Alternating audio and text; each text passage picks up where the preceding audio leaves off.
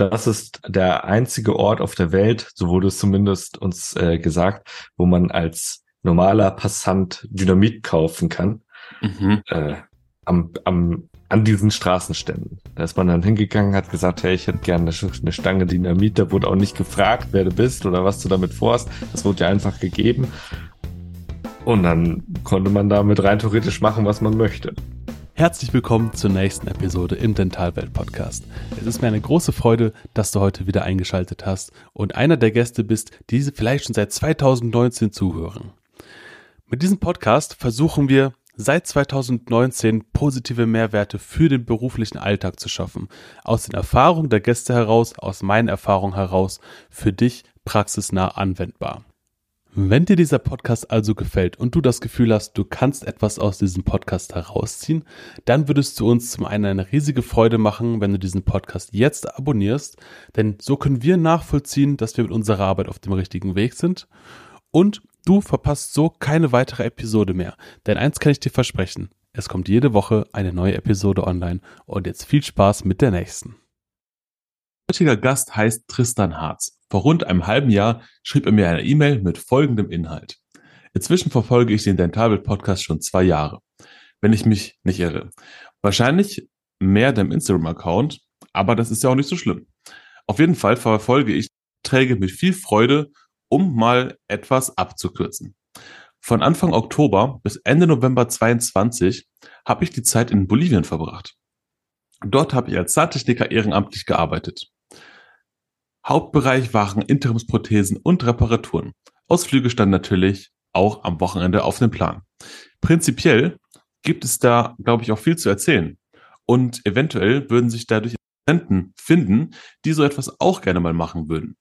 Zahnärzte, Studenten werden natürlich auch gerne immer gesucht, Zahntechniker sowieso und ZFAs auch. Ich wollte dich mal zumindest ähm, in den Ring schmeißen und zeigen, dass es mich gibt. Das hat der Tristan mir vor ungefähr einem halben Jahr geschrieben. Und da ich schon mal eine Podcast-Episode aufgenommen habe mit der Dr. Lilly Qualen von der Ostsee, die in Afrika war und diese Episode sehr gut angekommen ist, habe ich mir gedacht, dass wir mal miteinander quatschen. Und ja, lange Rede, kurzer Sinn. Hier ist Tristan. Tristan, schön, dass du dir die Zeit nimmst. Ja, danke, dass ich äh, dabei sein darf. Sehr gerne. Welche Episode oder welche Episoden hast du dir eigentlich angehört, dass du gesagt hast, so ich schreibe dir jetzt einfach mal eine Mail und guck, ob ich irgendwie in den Podcast reinkomme?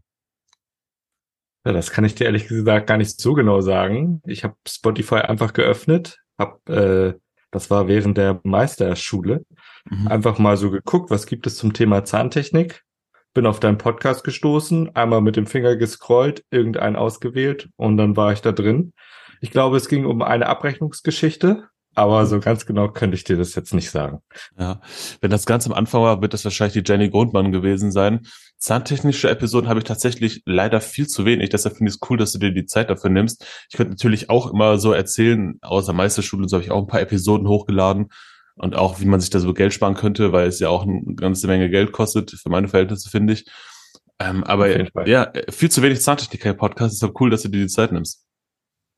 Ja, es hat auf jeden Fall, also ich persönlich finde, es sollte mehr Zahntechniker-Podcast, also zumindest mehr Themen zum Zahn, zu der Zahntechnik geben. Ja.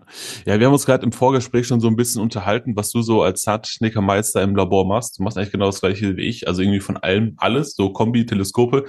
Und ja. hast echt so teilweise fünf, sechs, sieben äh, Modellgüsse zum Ausarbeiten. Das ist schon ziemlich krass.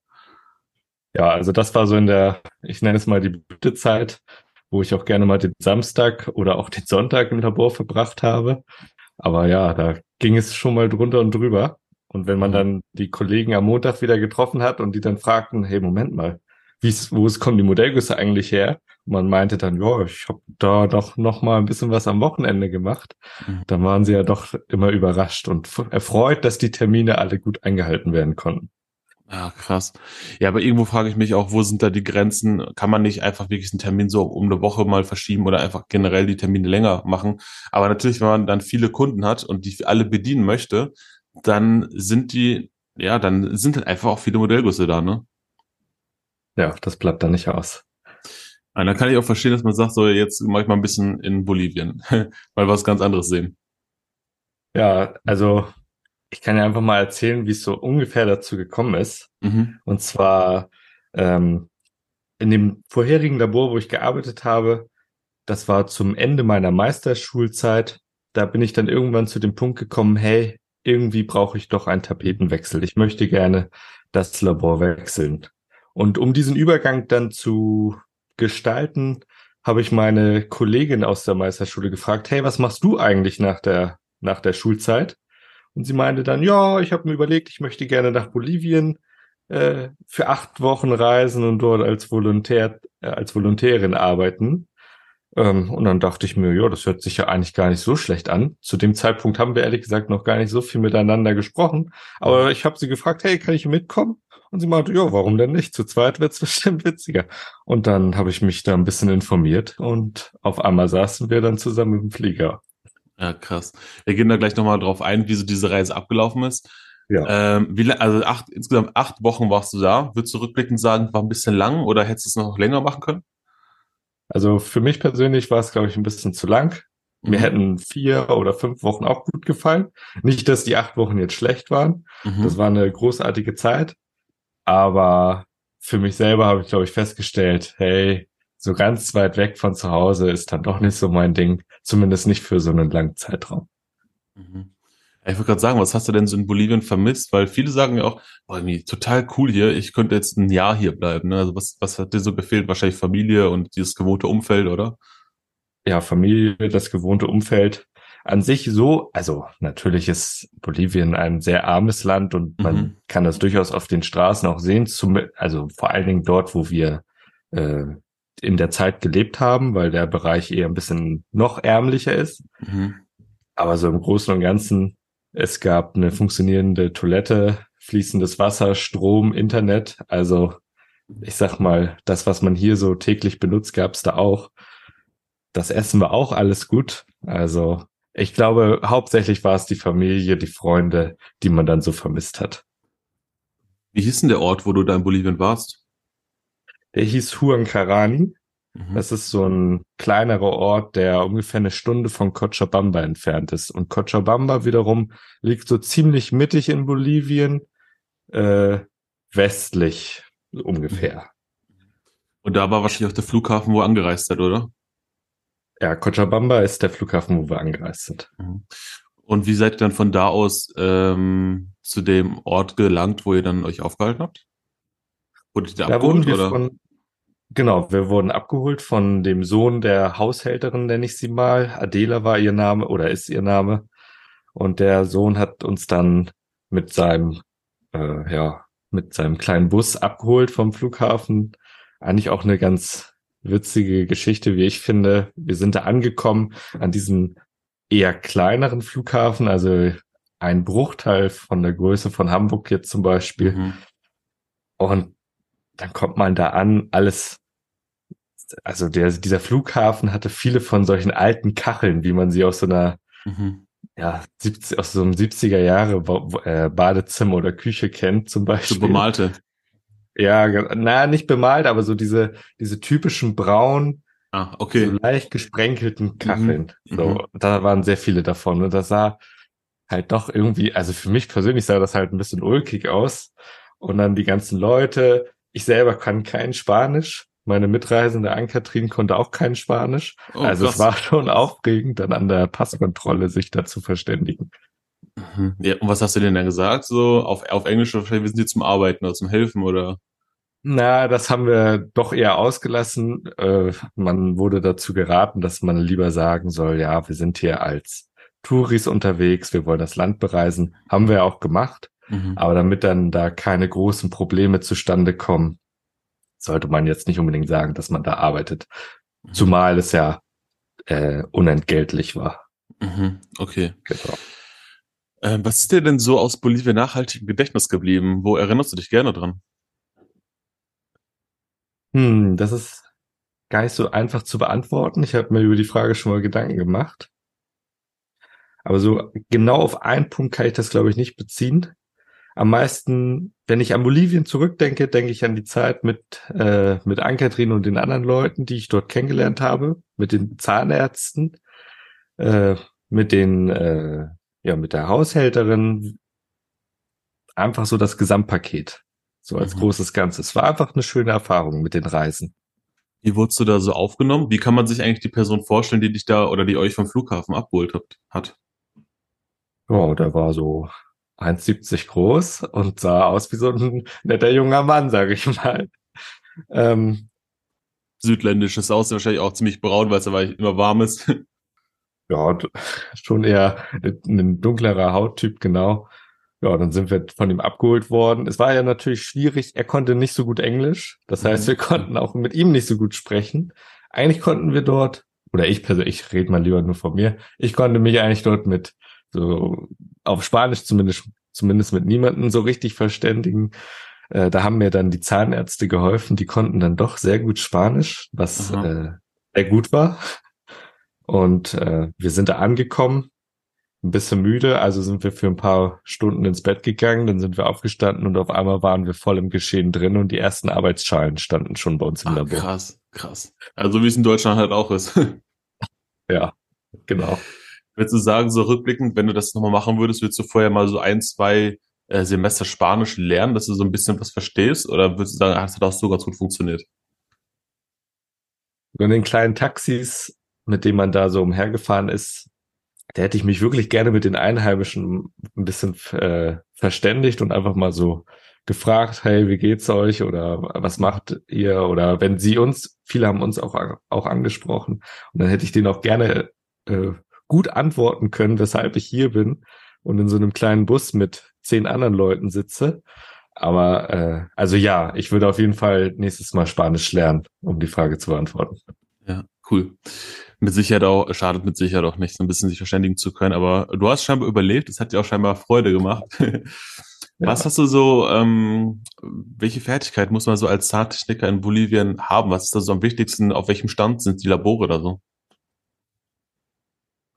Das Labor, in dem wir dort gearbeitet haben, hatte viele Geräte und Materialien, die aus Deutschland gespendet worden sind oder aus Deutschland besorgt sind. Und also ich sag mal, das war jetzt, natürlich stand da jetzt keine Fräsmaschine oder ähnliches, aber es war ein voll ausgestattetes Labor, mit dem man ohne Probleme arbeiten konnte bei uns. In der mhm. gleichen Straße gab es auch noch ein äh, örtliches Labor, ein, also da saß immer ein Mann drinne, den konnte man durchs Fenster, wenn man da abends vorbeigegangen ist, äh, so ein bisschen beobachten, wie er da so arbeitet. Und bei ihm war das, er hatte auch viele gute Sachen. Also das Handstück hat man auf jeden Fall gesehen, sein Abdampfer auch. Aber so, so gemütlich wie bei uns war es dann doch nicht. Also, und zu den Fertigkeiten, man sollte sich auf jeden Fall anpassen können an die Gegebenheiten, auch wenn vieles vorhanden ist. Äh, aber zum Beispiel der Drucktopf, da musste man dann mit dem Wasserkocher Wasser aufkochen und das dann in den Topf geben und mit einem Schlauch Druck aufgeben. Ja, ja aber das sind dann ja eher Kleinigkeiten. Die aber so, solche Töpfe kennt man aus Deutschland ja auch noch, ne? So was gibt's in Laboren ja. in Deutschland auch noch. Ja, ja, das stimmt. Du hast bestimmt ein paar Fotos gemacht, oder? Wir können sowas bestimmt auch auf Instagram veröffentlichen, oder? Ich habe äh, eine Menge Fotos gemacht, ja. Ja, schick mir die gerne mal etwas zu. über 1000 Stück. Ah, okay, so viel, so viel Platz kann man nicht machen. Äh, hat man nicht. Aber ich würde auf jeden Fall hier von diesem Podcast so ein kleines Preview erstellen und so zwei, drei Fotos auf meiner Seite hochladen. Also die, die hier gerade zuhören, wenn ihr jetzt auf Instagram schaut, dann seht ihr mit Sicherheit auch ein Foto vom Labor in Bolivien. Ja, sehr gerne. Ähm, welche Herausforderungen gibt es denn so in Bolivien in der Herstellung von Zahnersatz? Beziehungsweise was genau hast du da alles machen dürfen? Also hauptsächlich gab, ging es um Interimsprothesen, Reparaturen. Das war so das, äh, das Hauptmal oder die Hauptsachen, äh, die wir gemacht haben. Mhm. Metall konnten wir dort nicht verarbeiten. Ähm, ja, die Herausforderung. Also für mich persönlich glaube ich, ja, das mit dem Drucktopf war ein bisschen ungewohnt, aber nach einem Tag war das dann auch schon gut. Mhm. Äh, wie war das so mit der Hygiene? Ich meine, äh, wenn du sagst, Bolivien ist ein armes Land, haben die Schutzvorrichtungen, haben die genug Handschuhe, haben die genug Masken? Wie sieht das so, dieser medizinische Bereich aus? Kommen die Sachen desinfiziert zu euch ins Labor? Wie läuft dieser Workflow ab? Ja, also die haben dort unten in der Zahnarztpraxis waren die ganzen, wie nennt man sie, Autoklaven, mhm. mit denen die Geräte alle desinfiziert, äh, die Instrumente alle desinfiziert werden. Also da musste man sich keine Gedanken machen. Auch Handschuhe waren mehr als genug da. Mundschutz hat man auch getragen. Und oben im Labor hatten wir dann ein kleines Desinfektionsbecken mit äh, Desinfektionsflüssigkeit, wo wir dann die Abdrücke erstmal zehn Minuten drin hatten. Und dann war das eigentlich, habe ich mich da sehr sicher gefühlt. Und Handschuhe okay. hatten wir natürlich dann oben im Labor auch. Absaugen habt ihr wahrscheinlich auch gehabt, oder? Oder lief das dann ohne Absaugen? Nee, Absaugung hatten wir auch an. Wir hatten also, zwei Arbeitsplätze und an beiden Arbeitsplätzen gab mhm. es eine Absaugung. Okay, also ein ganz normal eingerichtetes Labor, oder? Ja. Also. Und wie viele waren da im Labor? Äh, meine Kollegin und ich. Okay, also, also deine Kollegin, mit der du da hingereist bist, du genau. und noch eine andere, die sonst im Labor auch ist, oder wart ihr die einzigen nein, nein. im Labor? Dieses äh, Konsultorio, dieses Labor und diese Zahnarztpraxis werden hauptsächlich durch die Volontäre, der, die aus Deutschland anreisen, geführt und betrieben. Okay, genau. Genau, also wir waren krass. dort die einzigen. Der eine Sohn von der Haushälterin, der hat auch geholfen als Zahnarzthelfer. Aber ansonsten waren da jetzt äh, auf die Arbeitskräfte bezogen keine Einheimischen. Ach, krass. Das heißt, wenn keiner von uns äh, da anreist, um zu arbeiten, ist auch keiner, der da Zahnersatz macht, außer der eine Herr, der ein paar Häuser weiter ist und der da alleine sitzt, oder? Ja, genau. Es ist ja auch dann also teilweise ein großes Arbeitsaufkommen, weil äh, ich meine, wir kennen das selber aus dem Labor. Ich meine, ich weiß nicht, wie viele Einwohner da dieser Ort hatte, aber es kann ja schon sein, dass du dann mal zwei, drei, vier, fünf Arbeiten am Tag mehr hast, ne? Ja, zwei, drei, fünf pro Tag wären schön gewesen. Am ersten Tag, wo wir ankamen, da waren dann schon gleich sieben Arbeitsschalen bei uns oben. Und dann äh, bei den Patienten ist das so, die haben natürlich nicht so die Mittel wie wir hier in Deutschland. Und wenn der Patient eine Interimsprothese braucht, dann meistens, ich sag mal 90 Prozent der Fälle in beiden Kiefern, Ober- und Unterkiefer. Und dann sind das mal schnell 14 Interimsprothesen. Ja. Und das haben wir dann, da hat vielleicht die Kommunikation am Anfang nicht so ganz geklappt, weil wir meinten, ja, ja, das schaffen wir schon. Und dann auf einmal hatten wir da eine Menge, Menge Prothesen, die wir erstmal mhm. abarbeiten mussten. Und da mussten wir den Leuten, also da musste den Leuten dort vermittelt werden, hey, wir wissen, dass ihr unbedingt eine Prothese haben wollt, aber wir sind leider voll. Wir können nicht so viele annehmen. Wir können jetzt, wir können bei euch äh, vielleicht eine Füllung erstmal machen oder einen Zahn ziehen, damit der Schmerz aufhört. Aber für mhm. Prothesen, äh, ja, da haben wir dann schon Akkordarbeit geleistet, würde ich sagen.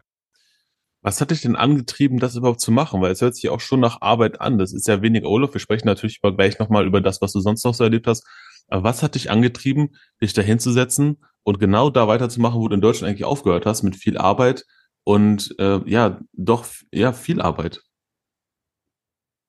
Ja, also ich mag meinen Beruf eigentlich oder ich mag meinen Beruf sehr gerne. Ich habe auch, wenn man hier so guckt, da habe ich so einen, also im Hintergrund bei mir, da steht auch ein Zahntechniker-Arbeitsplatz mhm. bei mir zu Hause. Ich habe einfach unheimlich viel Spaß an der Sache und äh, ja, zwischen den Laborwechsel wollte ich jetzt auch nicht nichts machen. Mhm. Dadurch, dass ich meine Kollegin da gefragt habe, Ankatrin mhm. gefragt habe, was sie macht und sie meinte das, dachte mhm. ich, hey, das ist, hört sich nach einer tollen Erfahrung an. Und dann Mhm. War das irgendwie so richtig weiter habe ich darüber gar nicht nachgedacht. Das hat sich das einfach, einfach gemacht. Ja, ich wollte es einfach mal ausprobieren. Okay. Ja gut, ich meine, du warst jetzt acht Wochen da und du, wenn du jetzt so in der ersten Woche da ankommst und du merkst, boah, Alter, krass, hier sieben Arbeitsschalen, das sind insgesamt 14 Prothesen. Ich gehe doch mal lieber die nächsten siebeneinhalb Wochen auf Reisen. Warum hast du das weitergemacht? Weil klar, hast du den Bedarf der Leute gesehen? Hast du hast du einfach gesehen, hey, die brauchen das? Äh, ich, ich muss was gesellschaftlich zurückgeben oder so. Was, was treibt denn da an zu sagen, ich mache das jetzt und auch noch unentgeltlich. Ja, also eigentlich kam, also der Gedanke, dass man so gerade so ab der Halbzeit der, der des unseren Aufenthalts habe ich schon mal den Ge Gedanken gehabt, hey, das ist eigentlich schon echt viel Arbeit. So richtig Lust habe ich jetzt eigentlich nicht. Aber äh, ich habe mich da über diese Organisation natürlich dafür beworben und mhm. dass ich dann da natürlich auch meine Arbeitskraft leiste und dann ja, ein bisschen verpflichtet hat man sich dann ja schon gefühlt.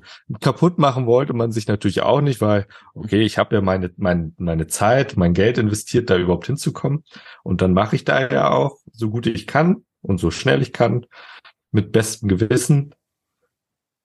Und dann Ja, weiß ich nicht. Also für mich persönlich der Gedanke, dass ich dann sogar sage, hey, jetzt möchte ich gar nichts mehr machen, ich laufe jetzt weg, mhm. kam eigentlich gar nicht. Okay. Würdest du sagen, es hat sich mehr nach Arbeit angefühlt oder mehr nach Urlaub? Weil die Gegebenheiten da ist ja auch komplett anders. Es ist bestimmt auch schön warm gewesen. Mal so, mal so. Also an einigen Tagen hat es sich wie viel Arbeit angefühlt, an anderen Tagen ist man an die ganze Sache ein bisschen lockerer rangegangen und dann fühlte sich das auch an wie Urlaub, wenn man aus dem Fenster geguckt hat. Das Labor war so ein bisschen höher gelegen über der Zahnarztpraxis mit so einem kleinen Balkon, möchte ich es mal nennen. Und dann konnte man auf die Berge schauen. Also es war schon echt cool. Dann mhm. mit der Sonne und der Wärme. Das war sehr angenehm. Also war jetzt nicht unbedingt der schlechteste Arbeitsort, so gesehen. Ähm, wo hast du da oder wo habt ihr dann geschlafen? Habt ihr dann in, bei dieser Gastgeberin, ist es um die Ecke, ist es im gleichen Ort gewesen? Musstet ihr nochmal nach Feierabend abreisen? Wie, wie sah so euer Feierabend aus? Der Feierabend war immer um 18 Uhr abends. Äh, da ging die Sonne schon leicht unter. Und dann sind wir zehn Meter ins andere Gebäude auf dem gleichen Gelände gegangen und dann waren wir auch schon in unseren Zimmern. Also es war ein Katzensprung entfernt. Es war sehr angenehm. Mhm. Was isst und trinkt man denn da so nach Feierabend? Ja, wir haben viel Bier getrunken. äh, viel Wasser natürlich auch, also nicht nur Bier. Und äh, zu essen gab's viel Reis, äh, Kartoffeln, Bohnen, auch viele Nudeln. Und dazu gab's oft äh, äh, Salsa, also mhm. sehr scharf. Also so Hähnchen, so Fleisch weniger dann? Mm, ja, das, also es gab es auch, aber mhm. von den äh, Zahnärzten und meine Kollegin, die waren Vegetarier, ah, okay. viele. Und dann hat, äh, wurde darauf Rücksicht genommen. Das heißt, es gab nicht so viel Fleisch, aber das war auch nicht so schlimm. Ja, ist ja auch in Ordnung. Ja, vor allem, äh, die, sollten, also die südländischen Länder, die finde ich, die kochen immer so super lecker, weil die so viele tolle Gewürze haben, ne? Ja, es war immer sehr lecker. Wir hatten, äh, die Haushälterin Adela hat immer zwei Mahlzeiten für uns gekocht. Einmal Mittagessen, das gab's immer so um eins rum. Und dann nochmal Abendessen, das gab's dann immer so halb sieben, sieben. Ja, ist ja also auch da schön. Da kann man sich ne? nicht beschweren. Ich würde sagen, ist ja eigentlich auch schön, dass du dich nicht mehr darum kümmern musst. So klar, du arbeitest da, aber ansonsten wirst du ziemlich gastfreundlich aufgenommen. Ne? Du hast da einen Platz zum Schlafen, du hast was zum Essen, was auch scheinbar ziemlich gut geschmeckt hat. Bis jetzt hört sich das eigentlich ziemlich cool an. Ja, also da, das war wirklich sehr luxuriös, möchte ich es schon fast nennen. Mhm. Ähm, wir gehen gleich nochmal so ein bisschen auf Zahntechnik ein, aber gerne mal, was hast du sonst noch so von Bolivien kennengelernt? Also du hast wahrscheinlich am Wo äh, unter der Woche gearbeitet, am Wochenende hattest du, hattet ihr ein bisschen Zeit, seid ihr da gereist? Wie, wie sah es sonst so da aus? Genau, am Wochenende sind wir durch das Land gereist, äh, direkt in unserem Ort oder also nicht direkt in unserem Ort, aber so in der näheren Umgebung war ein größerer Berg, der Dunari heißt der. Der hat eine Höhe von etwas über 5000 Metern. Den oh. haben wir gleich am ersten Wochenende bestiegen. Also nicht mit äh, Eispickeln und, und richtigen Wanderschuhen. Das konnte man da schon normal in Alltagskleidung äh, hochkraxeln. Das war eine Sache, die mir da so hängen geblieben ist. Das war wirklich sehr cool, der Ausblick über die, über die Stadt. Äh, den Titicacasee gibt es dort das mhm. höchstgelegenste Gewässer, äh, beschiffbare Gewässer. Das war auch sehr schön, äh, sehr idyllisch und ja, wir haben viele Ausflüge gemacht und äh, um dann morgens am Montag wieder rechtzeitig zur Arbeit zu kommen, haben wir dann auch mal den Flieger genommen und haben einen Inlandsflug getätigt Ach. und dann der, also ich erinnere mich noch, wie ich da meinte, ja, ist eigentlich äh, ganz schön mit dem Flieger zur Arbeit zu kommen. Das fand ich ganz witzig. Geil. Aber wie weit war das denn weg, dass sich so ein Flieger gelohnt hat? Das waren dann, ja, so weit war es eigentlich gar nicht weg. Das waren dann so 400, 500 Kilometer. Ja, okay, schon. Eine aber, ja, natürlich, aber äh, die Busse, mit denen wir da sonst umhergereist sind, das waren solche Liegebusse. Mhm. Äh, die haben dann ja doch noch mal ein bisschen länger gebraucht für so eine ja, Strecke, klar. weil die Straßen dann auch jetzt nicht unbedingt mit der Autobahn hier in Deutschland vergleichbar sind. Ja. Also nochmal auf diesen Berg zurückzukommen. Du hast gesagt, dieser Berg, der war 5000 Meter hoch. Die Zugspitze, ja. der höchste Berg Deutschlands hat ungefähr 2980 Meter. Und wenn ich überlege, ich gehe da hoch, da bist du ja mindestens sieben oder acht Stunden unterwegs. Wie lange seid ihr diesen 5000 Meter Berg hochgelaufen und tat dir nicht die Füße weh? okay, vielleicht sollte ich hinzufügen, äh, 4500 Meter sind wir hochgefahren und die letzten 500 Meter sind wir ah, gegangen. Ah, okay. Also, es war dann doch, also es war anstrengend, es war auch ziemlich steil, aber das war dann ähm, auf jeden Fall machbar. Okay, ich wollte gerade sagen, also so die Zugspitze hochzulaufen, ich habe es mich bis jetzt noch nicht getraut, es gibt Menschen, die machen das. Aber da gibt's wohl auch so einen, so einen Teil, da muss man schon richtig so mit Steigeisen und so gehen. Da dachte ich schon mhm. so, so krass, also in, in, in ganz normaler zivilen Kleidung, sag ich mal, da hochzukraxeln, wahrscheinlich in Turnschuhen, da stelle ich mir schon krass vor. Nein, also es war anstrengend, aber machbar. Jeder, ich denke mal, jeder unge untrainierte Mensch, der ein bisschen äh, gut zu Fuß unterwegs ist, kann das schaffen. Sehr cool. Hast du auch davon noch Bilder? Das würde ich auch gerne noch so teilen. Ich habe von einem Bilder. Von allem, okay. was du wissen willst, kann ich dir was schicken. Sehr cool. Ähm, wie unterscheidet sich denn so die Arbeit als Zahntechniker in Bolivien äh, von anderen Ländern in Deutschland? Außer dass du, also du hast die gleichen Sachen gemacht, so Interimsprothesen, wahrscheinlich gleichen Kunststoff, gleiche Instrumente, gleichen Absaugen, ja. gleicher Arbeitsablauf. Was hat sich so die, dein Arbeitsalltag, wie hat er sich so von dem Arbeitsalltag in Deutschland unterschieden? Hm, also wir haben uns da doch irgendwie so einen Arbeitsalltag, wie man ihn in Deutschland kennt, geschaffen. Ich habe dann ein, ein, äh, ein Botenbuch, nenne ich es mal, angefertigt, wo wir dann die Arbeiten drin notiert haben, wann, wir, wann sie eingetroffen sind und äh, wann wir sie fertig haben wollten und wer sie gemacht hat. Und so hatten wir dann, also es hat sich eigentlich wie zu Hause angefühlt, wenn ich ehrlich bin. Mhm. Also hast du es genau so gemacht, wie, wie es in Deutschland auch ist. Also gut, der hatte wahrscheinlich keinen Fahrer, also sind wahrscheinlich alle zur Zahnklinik oder zum Zahnarzt runtergegangen, ein Stockwerk tiefer, oder? Genau genau. Nur ein Stock tiefer, äh, ein Stockwerk tiefer. Das war dann sehr einfach. Ja, und dann, äh, wenn ich mal so drüber nachdenke, das Schwierigste war eigentlich so die Gipsküche, weil mhm. das war dann alles nicht so schön abgepackt in Silos, sondern mehr so in den, in den Beuteln. Mhm. Dann hatten wir da auch kein Anrührgerät, sondern mussten das per Hand anrühren, was ja nicht unbedingt das Problem ist. Ich möchte mal auch anmerken, ich habe tatsächlich weniger Blasen dort in den Modellen produziert als mit dem Anrührgerät zu Hause. Liegt am Luftdruck in Bolivien. ja, genau. Ja, vielleicht. Naja, und dann, äh, aber das war dann doch eher schon so eine schlammige Angelegenheit, da mhm. an diesem kleinen Waschbecken neben, direkt neben den Arbeitsplätzen die Modelle herzustellen. Da musste man sich ein bisschen dran gewöhnen. Aber sonst gab es da in diesem Labor nicht so viele Unterschiede. Was hat denn dieser Zahnschnicker, der so ein paar Häuser weiter war, gemacht? Hattest du so ein bisschen Sorge, dass du ihm so die Arbeit wegnimmst, dass du jetzt dem Einheimischen die Arbeit wegnimmst? Oder was hat der so gemacht? Also ich persönlich hatte durchaus manchmal so den Gedanken, hey, nehmen wir dem nicht eigentlich die Arbeit weg? Mhm. Aber das war so, so, das waren solche Unmengen an Prothesen, die wir da bekommen haben. Und wir konnten ja nicht mal alle annehmen. Äh, da denke ich, dass er auf jeden Fall auch weiterhin Prothesen machen konnte. Und auch andere Sachen. Er hatte auf seiner Tür ein kleines Plakat hängen, was er so anbietet. Da waren auch Bilder von Kronen drauf. Das habe ich natürlich, also ich habe es persönlich jetzt nicht gesehen, wie er sie herstellt. Mhm. Aber wenn er da sagt, er macht das, dann glaube ich dem da mal. Sehr cool. Und jetzt habe ich vergessen, was ich sagen wollte. Ich mache einfach mal die nächste Frage.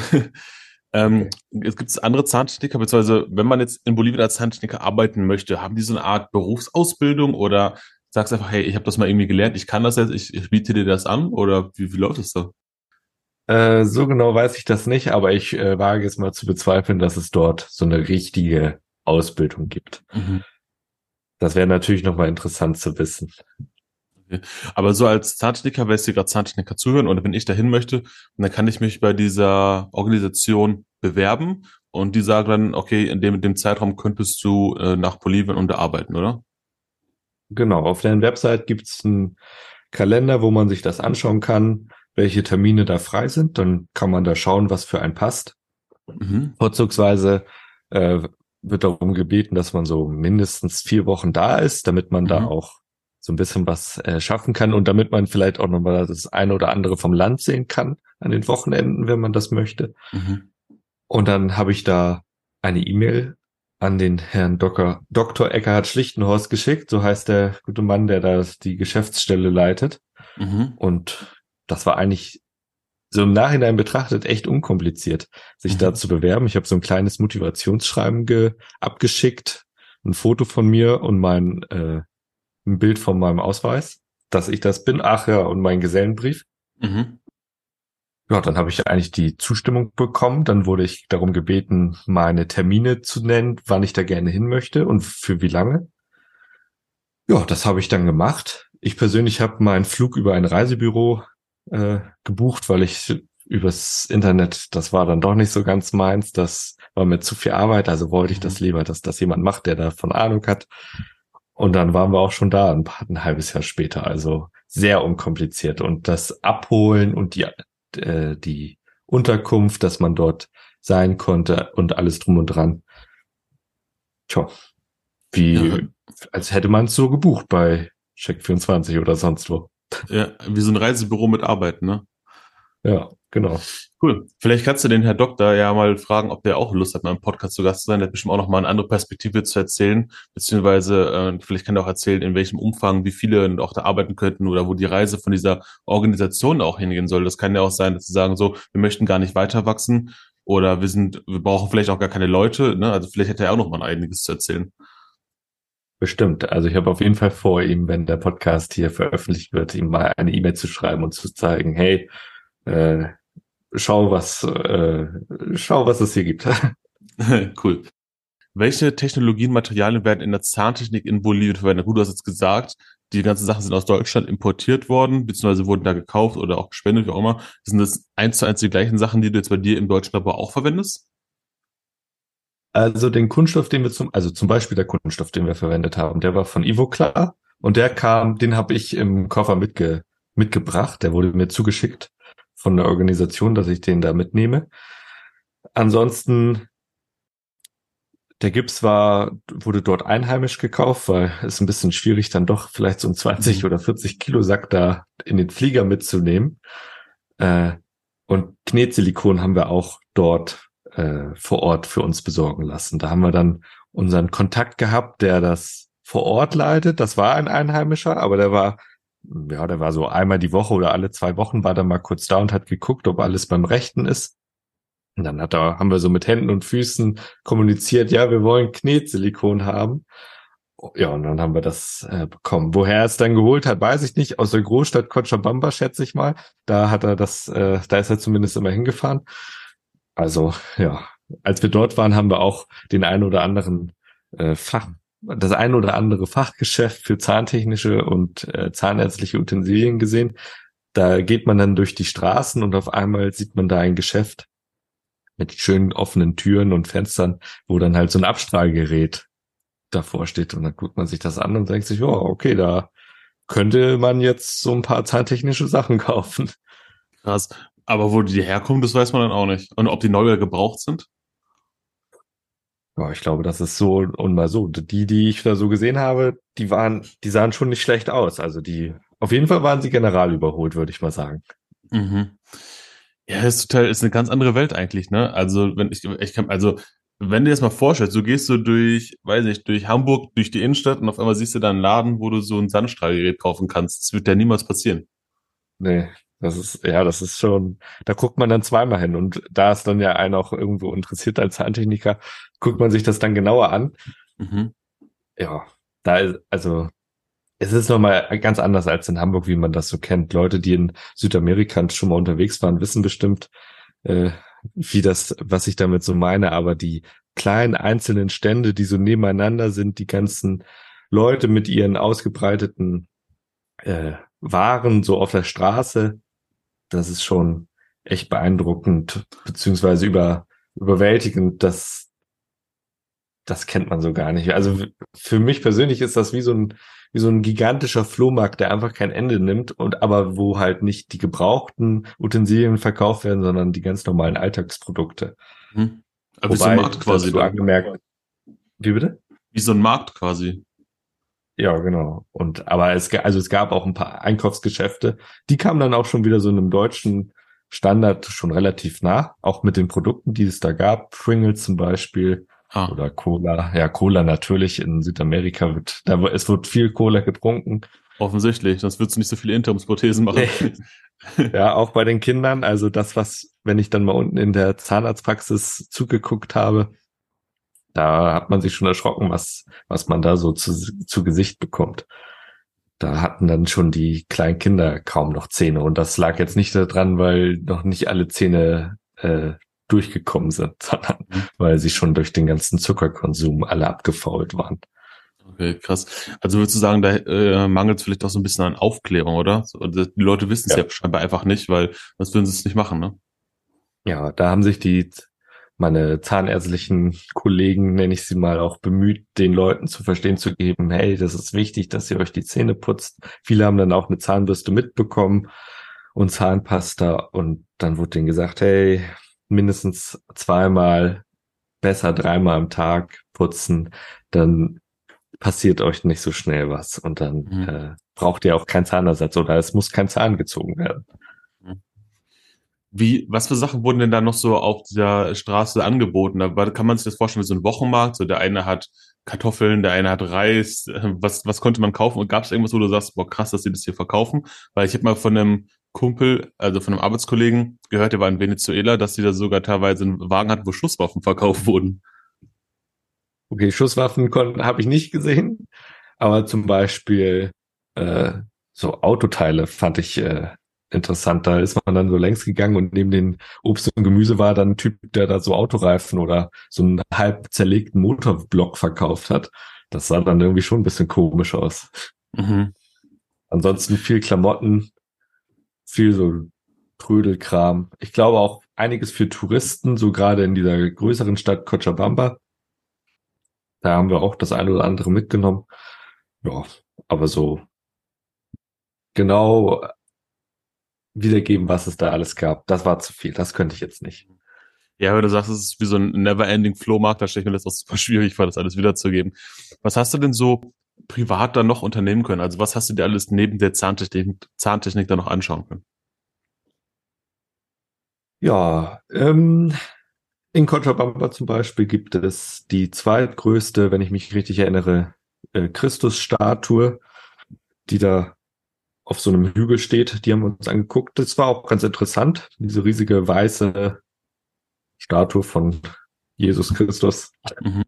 Ansonsten, wie gesagt, der Titicacasee oder äh, in Potosi, da, das ist ein, ich weiß nicht, wie bekannt das ist, aber das ist eine eine äh, Silbermine, eine alte Silbermine, die auch noch betrieben wird, so mehr mhm. oder weniger, wurde aber auch schon zu einem großen Teil äh, wurden die Ressourcen da auch schon erschöpft.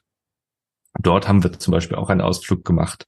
Und das ist der einzige Ort auf der Welt, so wurde es zumindest uns äh, gesagt, wo man als normaler Passant Dynamit kaufen kann. Mhm. Äh, am, am, an diesen Straßenständen. Da ist man dann hingegangen, hat gesagt, hey, ich hätte gerne eine, eine Stange Dynamit. Da wurde auch nicht gefragt, wer du bist oder was du damit vorhast. Das wurde ja einfach gegeben. Und dann konnte man damit rein theoretisch machen, was man möchte. Ah, krass. Ja, es ist, ähm, ich habe mal, ich glaube, das war mal Fernseher Pro 7 bei Joko und Klaas, habe ich gesehen, die waren, glaube ich, in Kolumbien. Und da sind die, glaube ich, auch an so Minen eingegangen, da konnten die auch so Dynamit kaufen. Das war, die, ja. das war, das war das Duell um die Welt, ich weiß nicht, ob du das kennst. Dann haben Nicht die da ihre, da haben die ihre Coca-Blätter, haben die da gekaut, damit die halt wach bleiben und haben dann irgendwie in der in der Mine äh, haben die ihr Dynamit platziert, haben das gezündet und sind dann halt so ein paar Meter weiter weggegangen. Es ist schon krass, dass du das als, als Nicht-Einheimischer, der noch nie irgendwie Dynamit in der Hand hatte, einfach so kaufen kannst, ne? Ja, genau so haben wir es dann auch bei dieser Führung gemacht. Wir haben das Dynamit auch gekauft. Dann sind wir da in diese Höhle reingegangen, in diese Mine. Äh, der Guide hat das Dynamit an der Stelle platziert und gezündet. Und wir waren vielleicht 20 Meter weiter oder 50. Und dann hat man diesen Knall gehört. Und äh, im Nachhinein betrachtet hätte man schon gerne eine Maske gehabt, weil ja. der ganze restliche Weg war dann doch ziemlich staubig durch diesen, mhm. durch diese Explosion. Habt ihr das also, gemacht, um nach, nach Silber zu schauen oder? Ich nee, das war einfach nur, ich schätze, das war einfach nur so eine Touri-Attraktion. Hey, schau mal, wir haben hier Dynamit und das können wir jetzt hier anzünden.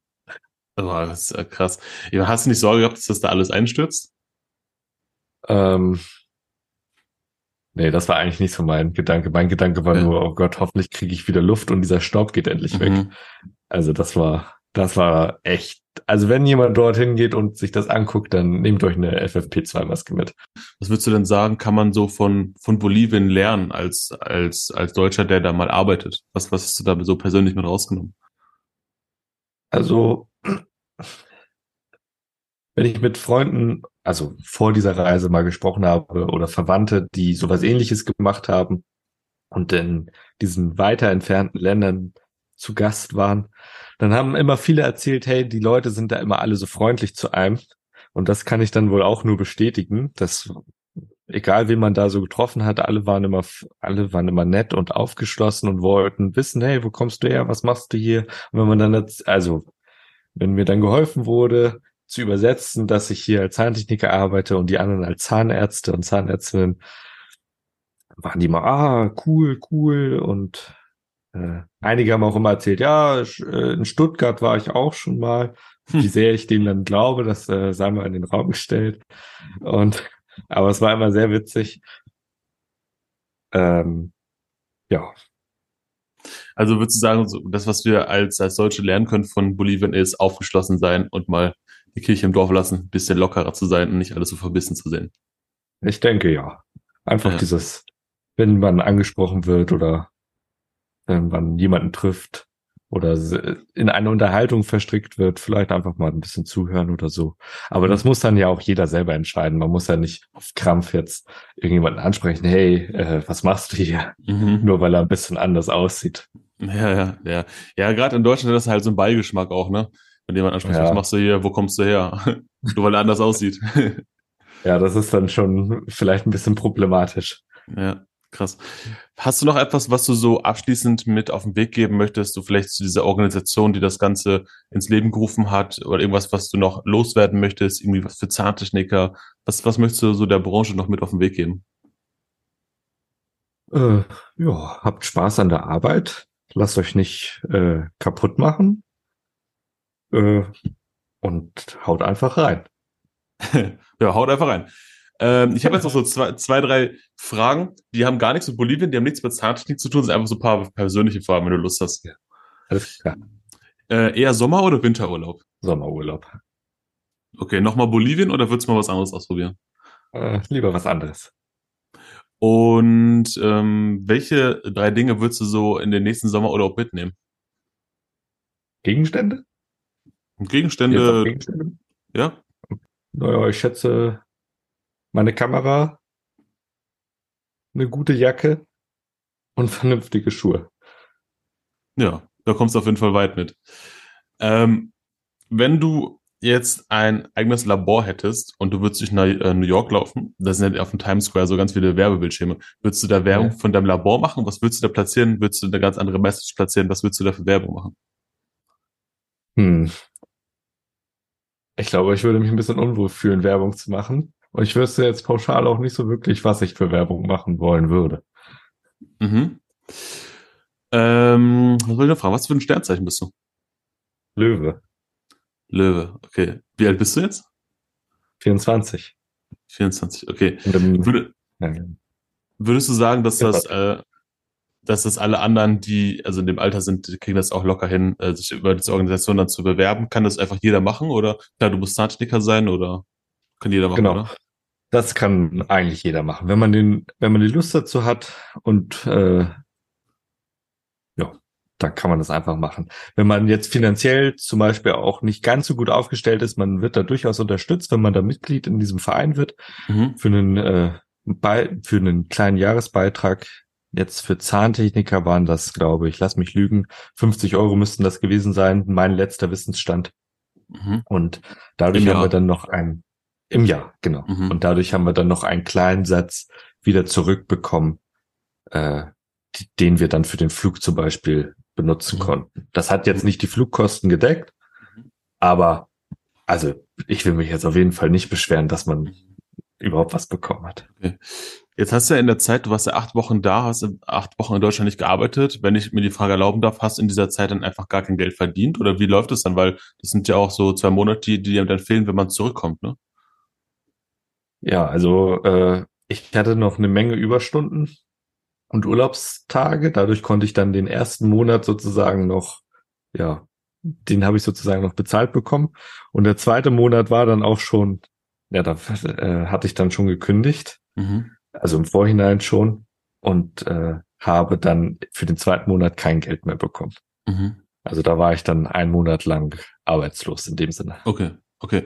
Und danach, als du wieder zurückgekommen bist, hast du direkt im Labor wieder, also in einem anderen Labor dann angefangen, oder? Genau, Plan war es dann am 1. Dezember, war das, glaube ich, dann im neuen Labor anzufangen. Äh, nur bei einem Ausflug in Bolivien, ich glaube zwei Wochen vor Abflug, da haben wir einen Ausritt in der in dem Ort Tupizza gemacht. Und da bin ich vom Pferd gefallen, beziehungsweise ich möchte anmerken, das Pferd ist gestolpert mhm. und auf mich raufgefallen und so habe ich mir dann den Fuß angebrochen. Am Anfang dachte ich, während ich in Bolivien war, hey, das ist gar nicht so schlimm. Ich kann zwar nicht so richtig gehen, aber es ist in Ordnung. Und hier in Deutschland hab, bin ich dann direkt zum Arzt. Der hat mir dann gesagt, ja, Herr Harz, das ist äh, gebrochen oder angebrochen. Und so hat sich dann mein Anfang dann auch nochmal um einen Monat verschoben. Und so habe ich dann okay. erst im Februar gestartet. Okay. Ja gut, dann hast du zumindest ein bisschen Zeit gehabt, dich zu erholen. Einmal physisch und mental war wahrscheinlich auch doch ziemlich anstrengend mit den Reisen, oder? Ja, also ich möchte jetzt niemanden Angst machen, aber die Rückreise bei mir, bei uns persönlich war ein bisschen holprig. Wir haben nämlich den Flug wir sind rechtzeitig zum Flughafen in Cochabamba angelangt, sind ins Flugzeug eingestiegen. Ich habe mit meinen geringen Spanischkenntnissen, die ich in den acht Wochen mir angeeignet habe, mich sogar mit meinem Sitznachbar ein bisschen verständigen können. Und dann saßen wir da und der Flieger ging einfach nicht los. Aber zu dem Zeitpunkt haben wir uns noch keine Sorgen gemacht. Wir hatten einen Zeitpuffer von ungefähr sechs Stunden. Mhm. Aber als wir dann die fünfte Stunde dort warteten, inzwischen am Flughafen, weil wir aus dem Flieger wieder aussteigen mussten. Da wurden wir dann doch schon etwas nervös. Und äh, lange Rede, kurzer Sinn, wir haben dann unseren Anflug äh, Fluss, äh, Flug in Brasilien verpasst, mussten dann dort äh, nicht 24, aber so 17 Stunden warten. Boah. Alleine haben auch durch die Fluggesellschaft, über die wir geflogen sind, die hatte warum auch immer, zu dem Zeitpunkt, wo wir da angekommen sind, dann auch keine Zeit mehr, beziehungsweise da waren keine Leute mehr. Das heißt, wir konnten mit niemandem sprechen. Es war mitten in der Nacht, ich glaube ein Uhr nachts oder so. Da war also tote Hose. Und dann haben wir, da musste man sich erstmal beruhigen. Mhm. Also da muss ich auch nochmal an Ankatrin äh, meinen größten Respekt aussprechen, dass sie es dann mit mir ausgehalten hat. Ich war dann doch so nachhinein betrachtet ganz schön nervös und aufgeregt. Mhm. Dann so in einem anderen Land, wo man nicht sich verständigen kann, da eine Lösung zu finden. Und dann sind wir letztlich, hat das aber alles geklappt. Wir haben dann online einen neuen Flug gebucht über, wir sind dann von Brasilien nach Rom, von Rom nach Amsterdam, von Amsterdam nach Kopenhagen und von Kopenhagen nach Hannover und dann sind wir dort abgeholt worden. Ja, ja, also wie lange seid ihr zurückgereist? Ja, das waren mehrere Tage, Tage dann. Ja, zwei Tage, ja. ja. Also das war wild. und wenig geschlafen wahrscheinlich. Ja, im Flugzeug, als wir dann jedes Mal, wenn wir in den, Flug, in den Flieger eingestiegen sind und wir saßen da, dann wussten wir, okay, jetzt geht's wieder einen Flughafen weiter. Und wie wir in Rom waren, da war auch die, diese Angst bei mir persönlich wie weg, weil ich dachte, okay, jetzt sind wir so weit Europa. Ist nicht mehr. So weit ist es nicht mehr. Europa, da kenne ich mich so ein bisschen aus, da ist alles in Ordnung. Okay, jetzt ist gut. Mhm. Ja, notfalls kannst du immer noch per Anhalter von Rom über, über die Berge, über die Alpen. Wär's bei ja, mir noch vorbeigekommen auf dem hier. genau. Ja, cool. Sehr, sehr cool. Ich danke dir für deine Zeit und deine Geschichte, die du hier geteilt hast. Ich finde es sehr, sehr spannend. Also ich werde mich auf jeden Fall über diese Organisation mal informieren. Ich habe auch schon mit dem Gedanken gespielt, mal was komplett anderes zu machen. Ich weiß nicht, ob es jetzt Bolivien wäre oder ob es irgendwie ein anderes Land wäre, aber es reizt mich auch total, mal woanders zu arbeiten, zu gucken, wie die da arbeiten. Also danke dir für deine Eindrücke äh, aus Bolivien. Sehr gerne. Dankeschön. Danke, dass ich hier sein durfte. Sehr cool. Sehr, dank, äh, sehr danke. Sehr gerne. Und für dich, lieber Hörer, natürlich, wenn du jetzt mehr wissen möchtest über diese Organisation, über Tristan, findest du alles mögliche in den Show Notes, da findest du Links. Äh, du kriegst natürlich auch, wenn du möchtest, und der Tristan das teilt, Eindrücke aus Bolivien. Die poste ich gerne auf meinem persönlichen Instagram-Account. Da kannst du dir diesen 5000 Meter hohen Berg, kannst du dir anschauen, der der Tristan nur mit Turnschuhen hochgelaufen ist. Nein, er hat natürlich gesagt, äh, dass er da auch ein bisschen gefahren ist. Ähm, da wirst du eine ganze Menge Eindrücke aus Bolivien bekommen und auch dir das Labor angucken können und vielleicht auch so ein bisschen die zahnmedizinischen Gegebenheiten. Danke, dass du eingeschaltet hast. Ähm, bewerte diese Episode oder diesen Podcast gerne, wenn du möchtest. Das hilft uns dann zu verstehen, dass diese Episode schön für dich war. Und ja, teile das gerne mit anderen Menschen, wo du sagst, die könnten vielleicht mal als Zahntechniker oder Zahnarzt oder wie auch immer in Bolivien arbeiten. Danke fürs Einschalten und bis zur nächsten Episode. Hat dir diese Episode gefallen, dann bleib jetzt auf jeden Fall noch kurz dran. Denn schau mal kurz in die Show Notes unten rein. Das heißt, wenn du auf deinem Smartphone ein kleines bisschen runter scrollst und auf Lesen drückst, da findest du alle kürzesten Zugangspunkte zu den Gästen und natürlich auch zu mir. Vielleicht möchtest du ja sogar selbst einmal im Dentalwelt Podcast zu Gast sein oder vielleicht möchtest du ja sogar selbst einen Podcast ins Leben rufen. In beiden Fällen kannst du, wenn du möchtest, in die Show Notes gehen. Da findest du einen Link, wo du dir ein 30-minütiges Gespräch mit mir sichern kannst, wo wir darüber sprechen, wie du es schaffst, deine potenziellen Kunden, Kooperationspartner, Patienten, wie auch immer, in dein Unternehmen zu holen. Denn ich bin davon überzeugt, dass du mindestens, mindestens mal eine Sache besser kannst als andere Menschen, wovon andere Menschen lernen können. Und das finden wir in diesem Gespräch heraus. Ich freue mich, dich kennenzulernen.